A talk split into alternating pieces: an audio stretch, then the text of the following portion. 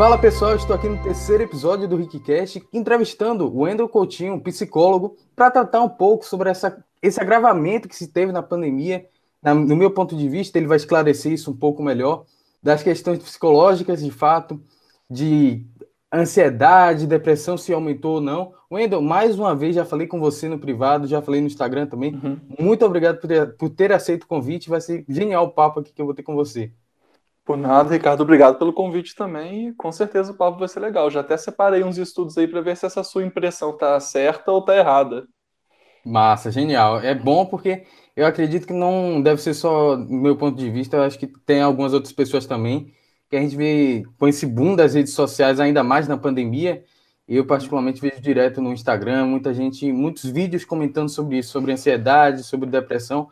É algo que é impressão minha ou já vem antes mesmo de 2019, antes da pandemia? Já tinha esse boom de crescimento de ansiedade, casos de ansiedade, de depressão, de outras doenças psicológicas, se você quiser citar também, se teve algum aumento. Uhum. É uma impressão minha ou realmente, de fato, está acontecendo?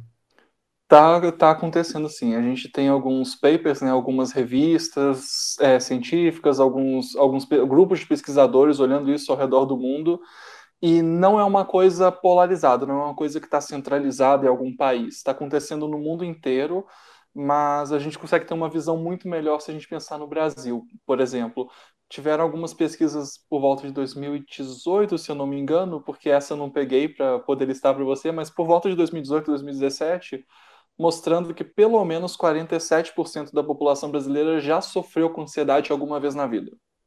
Né? Então, assim, praticamente metade da nossa população já teve ansiedade. E ansiedade e depressão são coisas que andam lado a lado, mas tem outras coisas também acontecendo aí. A gente tem aumento de casos de esquizofrenia ao redor do mundo, provavelmente por causa do consumo de cannabis entre jovens mas isso ainda não é um. Assim, existe, existe um levantamento, mas ainda não tem uma correlação certinha para falar assim, ok, isso sim, causou isso, mas aumentou o número. A gente tem aumento do número de depressão, do número de ansiedade. Isso eu estou falando antes da epidemia. Os da epidemia especificamente, eu até trouxe aqui para você separadinho para poder te mostrar. Se você puder, se quiser já mencionar alguns dados assim que você considera importantes mesmo, mas já antes de, de passar essa pergunta para você, Antes da pandemia, eu via muito falar sobre a ansiedade ser a doença do século XXI, muito se falava disso. Segue sendo, né? apesar do Covid estar tá aí Sim. ceifando muitas vidas, mas segue sendo, a gente não pode só fechar os olhos para as outras doenças e focar no Covid, no caso. Uhum. Não, a, a, ansiedade, ela não só não deixou de ser a doença do século, ela continua firme e forte no seu papel, né? Como os casos de ansiedade têm aumentado e o nível de ansiedade também tem aumentado. Porque uma coisa é a gente falar de, uma, de um transtorno de ansiedade e outra coisa é falar de, um, de uma crise de ansiedade. Uma crise é uma coisa, você teve, passou. Às vezes sem medicamento, às vezes sem tratamento. Quando a gente vai para os transtornos, a gente está falando de uma coisa cíclica que começa a acontecer o tempo todo e isso está aumentando a gente vê, assim, quem é psicólogo está vendo isso dentro do consultório, psiquiatras também estão vendo isso dentro do consultório, mas os papers também não mentem, eles mostram para a gente, né, os pesquisadores mostram para a gente como que isso tem aumentado ao redor do mundo todo. E o Brasil não está saindo muito dessa curva, não. Isso daí a gente está seguindo lado a lado com o resto do mundo. A ansiedade tem aumentado. Tem vários fatores para isso, mas ela continua sendo a doença do século e ela é considerada uma, uma das doenças, se não a doença mais debilitadora que existe. Porque com a depressão, você consegue andar, você ainda faz algumas coisas, mesmo que você não tenha ânimo para isso, mas não tem uma coisa, um medo imenso te travando. Com a Covid, o mundo está funcionando, apesar dos apesares, tem como evitar, você pode usar máscara, ambiente aberto e tal. Com ansiedade, o que acontece? Ela, ela trava a pessoa, é como se você tem tanto medo de fazer alguma coisa, por exemplo, ansiedade com quem passou pela faculdade, ansiedade com relação à apresentação do TCC, do famigerado TCC. Ansiedade é tanta que a pessoa chega lá na frente, o que acontece com ela na hora que começa a falar? Trava. Não sai uma palavra da boca dela. Então, por isso ela é uma doença muito debilitante, por isso ela é tão perigosa. Por isso ansiedade, assim, existe ansiedade saudável, só que a ansiedade, quando passa desse nível saudável, aí ela começa a ser muito perigosa para o seu desenvolvimento pessoal, para relacionamento interpessoal, sabe? Fazer amigos, trabalho, sim, sim. entrevista de emprego, qualquer coisa que dependa de você ter uma ação para conseguir alguma coisa. E a gente já está mais de um ano nesse cenário de pandemia, trazendo mais uma vez a questão pandêmica aqui. Uhum. Você poderia mencionar assim, porque a gente vê direto, cara, é, essas questões de números de, de mortes crescendo, agora, graças a Deus, tem uma, uma sensação de queda, tanto em casos quanto em mortes, mas nesses últimos meses, nesse último ano, quais foram os principais fatores que fizeram aumentar esses casos de ansiedade, as crises e os transtornos, no caso de ansiedade, e das outras doenças de psicológicas, no, no caso? Ah, boa. É, essa é uma parte que chega a ser até assim, tragicamente cômica nessa história. Por quê? O número de mortes e a pandemia não tem uma relação direta com o aumento de depressão, ansiedade e estresse. Não é isso, não é essa relação. A relação é, é desigualdade social. A desigualdade social ficou muito acentuada durante a pandemia. A desigualdade social sempre foi um fator de aumento de risco para ansiedade e depressão. E, e durante a pandemia, a gente viu, por exemplo, é, teve uma notícia que foi até bem icônica, que saiu há pouco tempo atrás, duas no caso, que a população mais pobre do Brasil tinha ficado X% mais pobre e, ao mesmo tempo, a população bilionária tinha ficado a mesma quantidade, percentualmente, mais rica. Então, é, essa disparidade social, esse choque social, porque a questão é o choque. Quando você está passando por, um, por, uma pandemia, por exemplo, em conjunto, a, a sociedade brasileira junto, Sim. mas não é isso. É, a gente tem pessoas que estão quando eu falo essa disparidade social, eu tô falando de quem com 100 reais passa um mês, sabe? Eu não tô falando da pessoa que ganha 5 mil e tá se achando pobre, eu tô falando de quem... Sim, né? é de fato pobre, no caso, pobre, de fato tá isso. tá passando dificuldade, né? É, aquela, aquele contraste que a gente vê em foto de, tipo, de um lado um aglomerado e do outro lado mansões, sabe? No sim, mesmo, sim. Quase no mesmo bairro, só que tem uma linha separando. É esse tipo de coisa. Então, esse é um dos fatores. O outro fator, teve uma, um periódico norte-americano que, que trouxe esse, então é em dólar, né? Mas é, um dos riscos, um dos fatores de risco é você não ter uma reserva de pelo menos 5 mil dólares. Assim, a gente pode manter mais ou menos tipo 5, 10 mil reais guardado para se eu for demitido, se alguém sofrer um acidente, eu tenho esse dinheiro. Então, não ter essa reserva. E a exposição a fatores estressantes. O que, que são fatores estressantes? É isolamento social. Parabéns, todo mundo ganhou nessa.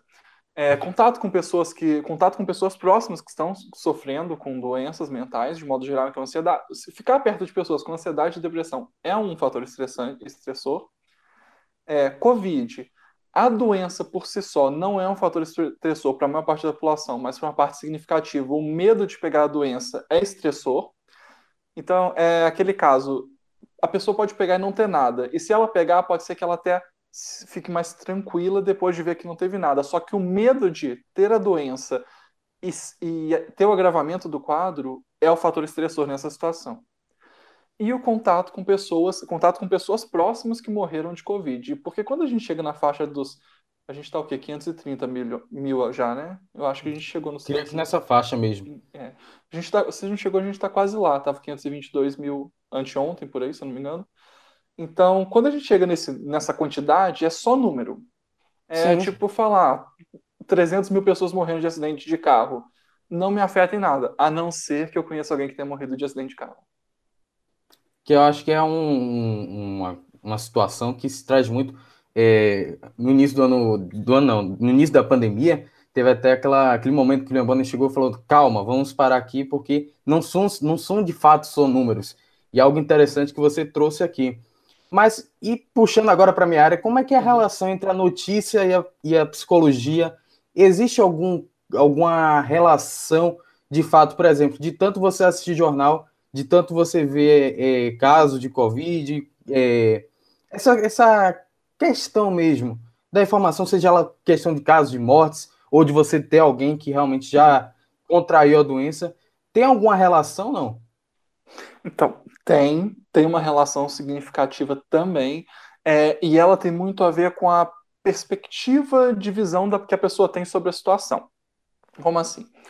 É, a gente, nós seres humanos, temos um pequeno probleminha, que é o que? Nós temos um hiperfoco em algumas coisas. é, todo mundo tem algum amigo que trabalha com X coisa, alguma coisa aleatória aí, e essa pessoa só sabe falar sobre isso. Só isso, ela fala sobre isso o dia inteiro. quando a gente vai ver a rotina dela, ela trabalha sobre isso, ela trabalha com isso o dia inteiro, de noite ela estuda sobre isso. É o famoso, a famosa visão de túnel, tunnel vision. Basicamente, quanto mais você vai se alimentando de um assunto, de um conteúdo, de alguma estratégia, mais você vai reproduzindo aquilo. É quase como se é quase não. O nosso cérebro ele pega as informações mais próximas para fazer uma correlação e soltar informação. Então, quando a gente fica. Se você passa, por exemplo, um período grande assistindo aqueles jornais sensacionalistas que só falta pingar sangue quando você espreme a TV e pingar sangue, Sim. a sua sensação é que no momento que. A sensação, a sensação mesmo, assim, eu sinto que se eu pisar na rua eu vou ser esfaqueado. É, é tipo isso. Por outro lado, se você não vê isso, você começa a consumir, por exemplo, aí vamos para o outro lado meme, as blogueirinhas do good vibes, tá tudo tranquilo, tá tudo bem, você vai sentir que a vida tá mais leve. Não que isso vai te fazer bem, mas você sente que a vida tá mais leve. Do mesmo jeito que não necessariamente o jornal sensacionalista vai te fazer mal. Mas esse negócio de ver muitas notícias sobre determinado assunto ou ficar muito exposto a um determinado assunto faz com que a gente tenha um viés de pensamento para esse lado. A gente pensa por aí. Tanto é que todo mundo aqui já conversou, por exemplo, numa. Eu imagino que você também, né, cara? Já conversou numa roda de amigos, aí aparece um assunto, um assunto aleatório, talvez política, que é o mais comum, e cada pessoa vai dar a sua opinião, só que ela fala de acordo com a área de trabalho e de formação que ela tem. Então talvez você Sim. puxe mais para o lado da notícia, eu vou puxar mais para o lado do comportamento humano, da interação. Isso é o nosso viés. Como a gente fica tanto tempo atrelado a isso o dia inteiro, é um pouco difícil fugir disso. E a notícia é a mesma coisa, ela vai me dar um, um direcionamento, vai me colocar onde eu posso olhar. E mal não fica mais fácil para falar daquilo, porque realmente você vive aquilo diariamente. Exato. Você meio que tem propriedade para ter algum argumento que possa, às vezes, até ganhar a discussão. Vamos dizer assim, ganhar, mas não é, a discussão não é questão de ganhar Sim. e perder, mas sim convencer o outro. Uhum. E mas... foge dos small talks, aquelas conversinhas Exato. de elevador. Exato, é, são conversas produtivas, vamos dizer assim. Ex exato. E a OMS, eu estava fazendo a pesquisa para exatamente essa, essa conversa com você. Eu vi uma cartilha uhum. que a OMS, a OMS, a Organização Mundial da Saúde, fez e traz algumas maneiras de não cair no estigma da doença, de você evitar que, por exemplo, até mesmo você falou, e trazendo mais uma vez esse ponto, esse, esse direcionamento que você deu, da questão de ser só mais um número. Então, uhum. quais são as medidas assim que a gente pode ter para não deixar cair na rotina de tanto ver Covid, de tanto ver pandemia, de tanto ver essas coisas e de estar tá isolado, quem pode, obviamente, quem está e se uhum. deve estar isolado também. Como é que pode ter uma medida assim de prevenção para exatamente não cair na rotina, cara, não ser algo tão, ah, é só mais um número, ah, é só mais um dia de pandemia. Infelizmente, ter... como, é, como é que é isso? Como é que pode ser feito isso? Tá, é, essa pergunta é difícil porque, há um, sei lá, cinco anos atrás, a gente podia falar assim: não assiste jornal, não lê notícia online, pronto. E o que é importante vai chegar até você. O que era verdade. Chegava, assim, o presidente fez alguma besteira, vai chegar até você. A, a pandemia está terrível e piorou demais, vai chegar até você. Por algum lugar vai chegar até você essa informação. Só que hoje é, o mundo está tão politizado e tão, e tão polarizado que o contato social que a gente tem, que é basicamente a maior parte do contato que as pessoas têm hoje em dia, é social, então eles, o contato hoje interpessoal se, se limita em escola, trabalho ou contexto de redes sociais. Raramente um amigo ou outro que vai visitar, coisa do tipo, principalmente por conta da pandemia. Isso em quem está mantendo o distanciamento, né? É, então, o, o, o, grande problema é, mesmo que você tente evitar esse, esse assunto, ele vai acabar fazendo parte da sua rotina. O ideal é você começar a estabelecer uma rotina mais saudável para você. Como assim? O que, que, seria uma rotina saudável? Uma rotina saudável é uma rotina que você dorme umas 7 horas e meia, 8 horas por dia, que você acorda, que você se exercita ao longo do dia, toma um pouco de sol, não muito, 10, 15 minutos de sol é suficiente, você precisa de um pouco de sol e tudo isso é fator também para proteger contra ansiedade, contra depressão. trabalha de uma maneira focada, faça a lista de tarefas no dia anterior para no dia seguinte você trabalhar de uma maneira mais focada. Pare de trabalhar no momento certo, porque esse é outro problema que a gente tem atualmente, as pessoas estão trabalhando 32 horas por dia, né? Então você para de trabalhar no momento certo, tira ali um tempo para ler, para ver série, para ver filme, para jogar uma bolinha para o teto, se for o caso, mas para não fazer nada que vá te consumir muito, para relaxar. E antes de dormir, faça o processo de higienização do sono, que é o quê? Tira um tempinho para ler, sai, se afasta de todas as telas. É, né? O Kindle é uma exceção, porque ele não, não tem o mesmo tipo de luminosidade, por exemplo, que um celular, que um computador ou que uma TV. Sai de frente de todas as telas, fica ali uma hora sem mexer em tela nenhuma. A minha recomendação é sempre ler, porque ler realmente é um estímulo muito bom antes de dormir. E principalmente quem não gosta de ler, é o melhor horário para ler, porque vai te dar sono e você vai dormir. O que é bom também, se você quer dormir bem, né? Vai lá, escova seu dente, deita, dorme, pronto. Evita água demais de noite para não ficar acordando de madrugada. Esse tipo de coisa. Isso é uma rotina saudável. Uma alimentação balanceada. E aí, no meio dessa rotina saudável, tem um grande risco atualmente, que é TV e redes sociais. Se você entrar nesses dois ambientes, você pode entrar, só que aí eu dou uma sugestão dá uma limpada no que você vai fazer. Vai ligar a TV? Vai para os streamings, vai assistir alguma coisa que você escolhe o que, que você quer assistir. Algo mais tá de boa. Nas... Exato, alguma. Quer ver uma série, sei lá, criminal? Pode ver. Mas como é uma série, não está ligada com a realidade, você consegue ter esse distanciamento. E nas redes sociais, dá aquela limpada nos perfis que você está seguindo porque inevitavelmente vai chegar informação para você. Não dá para fugir, isso é impossível. Mas dá uma limpada do tipo: esse perfil aqui posta sobre morte o dia inteiro, número de mortes o dia inteiro, briga política o dia inteiro. Vão, isso te faz bem? Não, então vamos parar de seguir. Ah, mas como que eu vou ficar atualizado? Calma. Com 100% de certeza, algum dos seus amigos vai te avisar se acontecer alguma coisa muito grande. Não tem como alguém não te avisar. E, e mesmo você nesse circuito de, de quem está trabalhando em casa, até mesmo questão de pais e, sei lá, os jovens mesmo que moram com os pais estão nesse esquema de home office, vão saber que é porque estão restritos àquela situação ali de estar tá em casa. Uma, uma hora ou outra vai chegar, nem, nem que seja para um amigo, mas acho que uhum. até chegaria mais rápido pelo próprio, pelo próprio família, né? Pelo próprio familiar, no caso. Uhum. Então, é, você abordou também, é uma pergunta que eu tinha aqui, sobre essa questão das redes sociais. No início da pandemia, a gente viu aquela questão do aumento das lives. Sete horas, as lives estavam bombando no Instagram. Uhum. Era incrível. E agora, de, de uns tempos para cá, vem o TikTok e as outras redes no mesmo estilo do TikTok. Como é que elas influenciam nessa questão psicológica da gente? Tem alguma relação entre a ansiedade? Elas podem produzir alguma, algum estímulo assim que desperte a ansiedade ou a depressão nesse período pandêmico também, ou até mesmo fora do uhum. período pandêmico, mas trazendo mais para cá, porque teve esse boom do TikTok e das lives do Instagram, uhum. como é que elas afetam a gente? Ah, beleza. É, bom que eu já puxo para duas coisas aqui. Primeira informação, assim, vamos deixar ela no ar, que essa coisa do TikTok realmente teve o boom e todas as outras plataformas copiando. Porque agora o Instagram já deixou claro, o, o diretor, não sei se foi o CEO, que fez esse anúncio, mas algum dos diretores do Instagram já avisou. Vamos dar prioridade a vídeos com, que gerem interação. Ou seja, pessoas se mexendo, basicamente virou TikTok, e para estimular contato entre pessoas. E o YouTube lançou o YouTube Shorts. Eu Sim. imagino que o pessoal está vendo para ir um ou outro vídeo com essa hashtag, que são vídeos curtinhos, até um minuto, também naquele, estilo, naquele estilo, com a diferença que normalmente tem uma pessoa falando mesmo no YouTube, enquanto nos outros é uma música de fundo e uma pessoa dançando. É, então deixa esse suspenso. Vídeos curtos, sempre com informação rápida e direta. Deixa Só rápido, antes de você claro. terminar, e fazendo um adendo até isso, porque uhum. é, até os próprios podcasts se deram a propriedade disso. A gente tem, um, por exemplo, o, o Flow mesmo, uhum. tem um canal lá que só faz live. Tem outro canal lá que é só os cortes do Flow. Isso. Então a gente vê muito disso, até não só no YouTube, mas nas outras redes sociais também.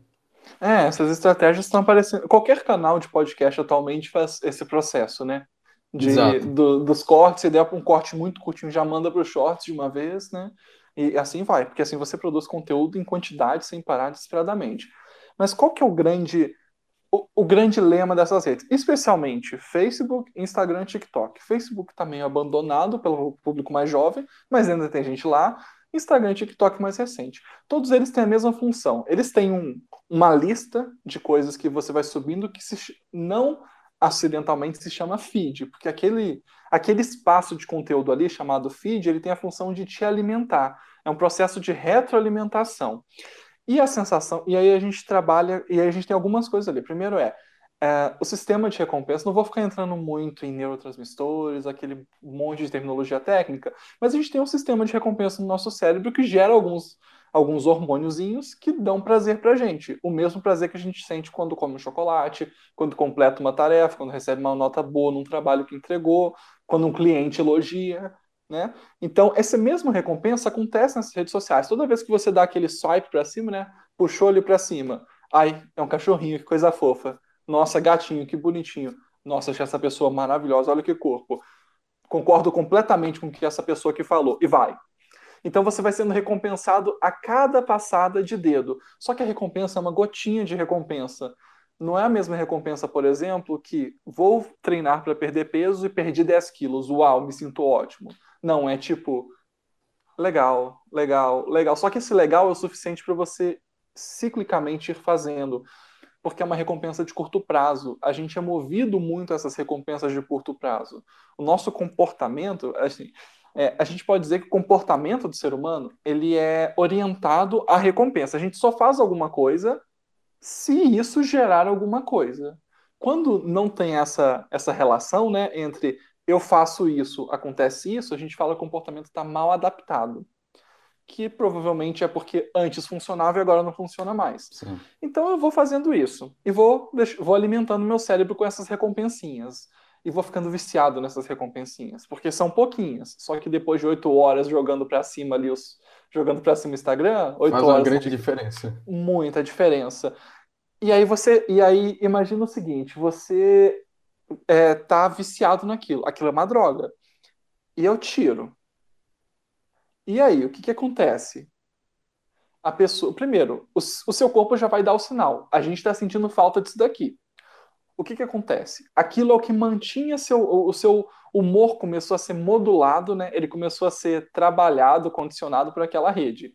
Então, como o seu humor depende das coisas que você está vendo ali, uma vez que você tirou aquilo, o seu humor já fica, tá, não tô feliz, não tô bem, tô insatisfeito, tô ansioso, tô nervoso, eu quero fazer alguma coisa, preciso de alguma coisa, me dá alguma coisa. É tipo isso.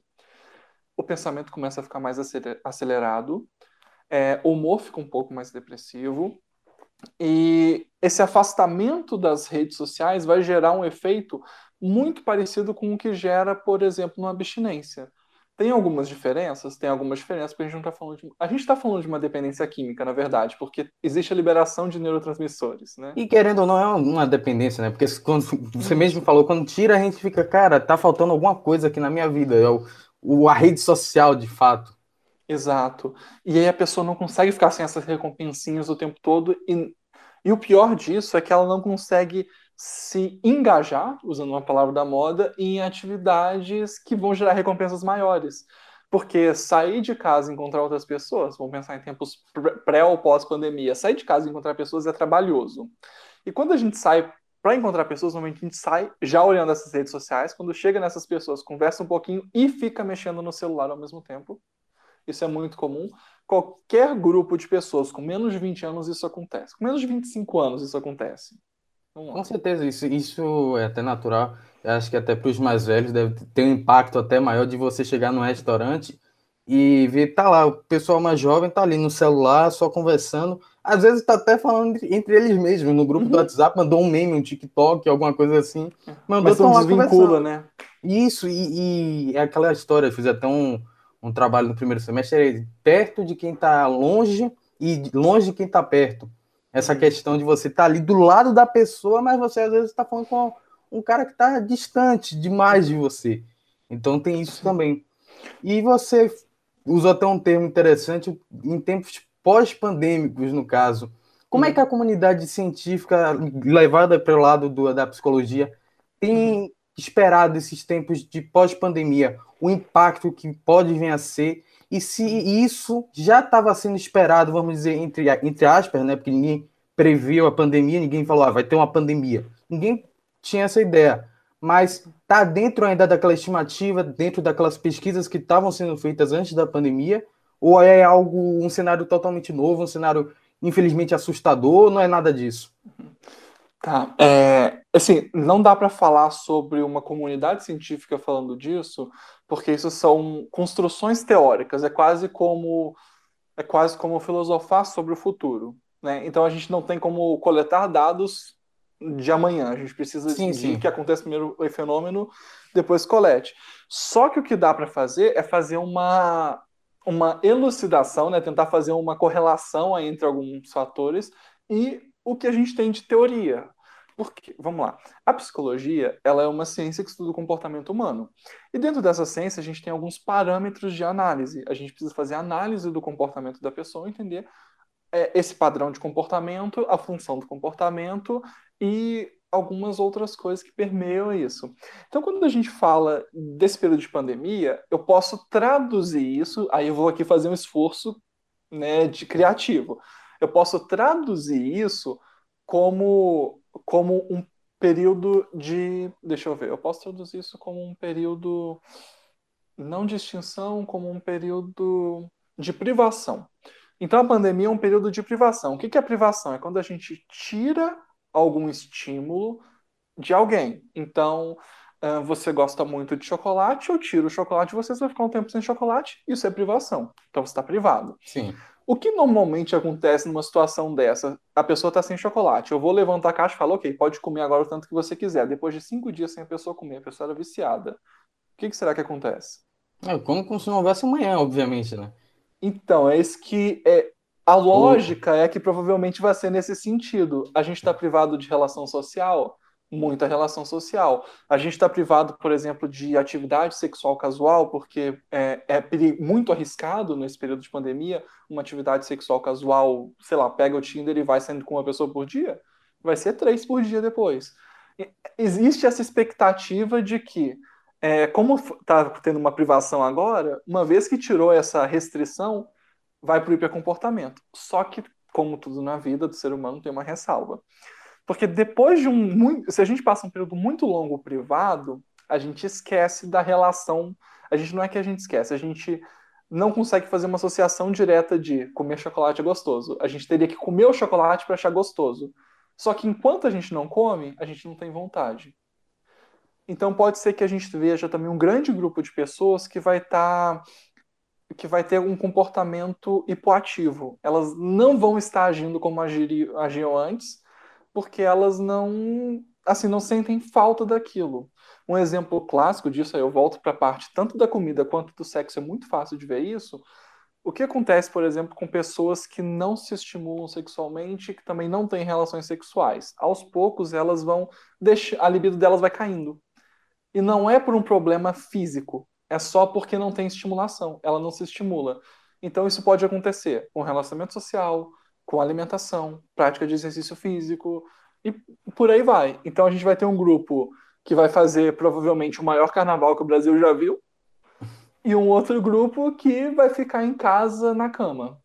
Sim, e, e acho, acho que deve ter até pessoas que antes faziam um grupo desse, faziam parte desse grupo uhum. do carnaval de estar ali todo ano, que às vezes agora quando liberar tudo, por exemplo, ah, não tem mais restrições como agora está em pauta no Reino Unido, de sair todas as restrições, de derrubar, é, talvez a gente possa ver essas pessoas que eram de um grupo caminharem para outro, agora de Com ser certeza. mais de Netflix, de ficar em casa. Então, uhum. a expectativa, no caso, para o futuro, talvez seja essa, no caso, de, de ter uma diferença na maneira de uma relação social, assim, é uma relação interpessoal vai ter uma certa diferença pelo, exatamente pelo isolamento. Sim. É, com certeza. É, a gente, a gente, o, que, máximo que a gente pode falar é com relação a pandemias anteriores. Isso. Em pandemias anteriores, o que o, que o cenário mundial viu foi aumento de orgias, aumento de bebedeira. A gente está falando num período de dois, três, quatro séculos atrás. Então, orgia era algo relativamente comum em alguns tipos de comemoração em alguns países. Então a gente tem um aumento disso, aumento de, de consumo de álcool, aumento do consumo de entorpecentes de modo geral, aumento de festas particulares, festas públicas, mais gasto do governo com, com o, o, a, o circo, né? Sim, sim, a distração e tal. Exato. E para finalizar aqui, cara, como é que o pessoal que está assistindo aqui, o público, pode entrar em contato com você? Você faz consultas online ou é só presencialmente? Como é que funciona tudo isso para chegar até você mesmo, quem se interessou de fato? Claro. É, para você, para chegar em mim, pode me chamar no Instagram, é Wendel com dois L's, ponto psicólogo, super fácil. E eu atendo só online. Atualmente, atendo, atualmente não, fazem três, quatro anos que eu atendo só online. É, e pode me procurar, mandar mensagem, perguntar, o direct está aberto para isso, tá bom? Também tem meu site, Ambiente PC, caso tenham, caso queiram ver os meus serviços mais de perto. E é à vontade, lá tem o meu contato também, pode entrar em contato a hora que quiser. Então, Edu, muito obrigado por ter aceito mais uma vez o convite, eu agradeço demais, porque é um tema necessário de ser discutido, ainda mais, volto a dizer, uhum. é, da ansiedade ser, e você confirmar isso, um fator que está crescendo, que realmente tem essa relação com a pandemia uhum. de alguma maneira, que intensificou, querendo ou não, infelizmente, e segue sendo a doença do século XXI, não só a ansiedade, mas a gente também tem que estar tá atento né, a essas doenças psicológicas. Infelizmente, uhum. a gente tem que cuidar, quer dizer, felizmente a gente tem uma maneira de cuidar, tem que ser discutido, tem que ser trazido em pauta, e eu tenho que olhar para a câmera, já é o segundo episódio que eu estou olhando para o lado errado, mas a gente vai consertando isso aqui. Aos mas poucos. é isso aí, cara. Muito obrigado mais uma vez, e pra, antes de passar a palavra para você, para uhum. se despedir, é, quero deixar claro aqui que a gente está nas principais plataformas, para quem está ouvindo a gente, nas principais nas principais plataformas de áudio, no, no Instagram. A gente também tá, o Recast, arroba, arroba Recast PDC, que é o podcast abreviatura. A gente está também no YouTube para você que está ali fazendo algum trabalho da faculdade, para você que está trabalhando, às vezes abre o YouTube ali, quer ficar ouvindo em segundo plano, usa mais o YouTube. A gente tem também com imagem, tem os curtas, mas só no Instagram por enquanto, que está sendo mais tranquilo para se administrar. Mas a gente está aí, nas principais plataformas, nas principais plataformas de áudio, agora sim. Então é isso, Windows. Mais uma vez, muito obrigado por ter aceito o convite. Que isso, Ricardo. Eu agradeço, adorei a conversa e concordo com você assino embaixo. Temos que ficar atentos a isso mesmo. Não só ansiedade, depressão e estresse também estão bombando. Não, achei um único artigo que não colocasse esses outros dois itens juntos né, nas pesquisas. O aumento foi considerável aqui na pandemia, a gente está falando de uma prevalência de 28%, então pelo menos 28% da população está com ansiedade agora, nesse exato momento, né? Está com depressão nesse exato momento aqui enquanto a gente está falando. E é isso. Busquem ajuda, sentir, caso alguém sinta alguma coisa, está precisando de ajuda, sente que precisa de uma orientação, procure um profissional. Vocês vão achar a gente no Instagram, Google está aí para isso também não consegue ir no Google, não consegue no Instagram, não pode pagar por uma ajuda profissional, procure as faculdades que têm o curso de psicologia, elas têm uma clínica escola, procure os, os centros de saúde, né? O SUS vai fazer um encaminhamento se vocês precisarem. Então, tem opções aí, vocês podem buscar ajuda se precisar e busquem ajuda, por favor. É isso aí, gente. Se ligue nas dicas de Wendel, porque de fato a gente tem de, aquela ideia de psicólogo, é, aquela distanciamento, vamos dizer assim, mas tem aí, a rede social está aí, a gente tem que usar da maneira certa é, e é buscar ajuda, como ele bem falou. É isso aí. Vejo vocês na próxima quarta-feira, às 18 horas, com mais um convidado aqui para ter essa conversa muito especial. Muito obrigado a você que chegou até aqui e até lá.